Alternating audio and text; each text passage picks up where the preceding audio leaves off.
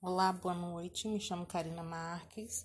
Hoje eu queria estar partilhando com vocês um pensamento do Paulo Freire, do livro Política e Educação, aonde ele destaca, abre aspas, um desses sonhos para que lutar, sonho possível, mas cuja concretização demanda coerência, valor, tenacidade, senso de justiça, força para brigar de todos e de todas os que a ele se entreguem.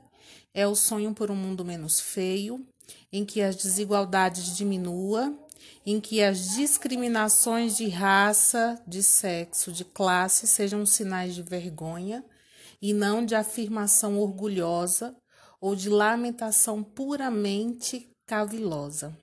No fundo, é um sonho sem cuja realização a democracia, de que tanto falamos, sobretudo hoje, é uma farsa. Fecha aspas. E com base nessa reflexão de Paulo Freire, né, acredito que é urgente a percepção dessa democracia enquanto princípio, é, enquanto método, né? Nós sabemos que o cenário da qual nós é, vivemos é, nós temos aí um governo que fere o Estado Democrático de Direito, sendo é, de fato é, não alcança realmente aqueles que estão em, em situações né, vulneráveis e estão à mercê né, dentro dessa, desse antidemocratismo. Né?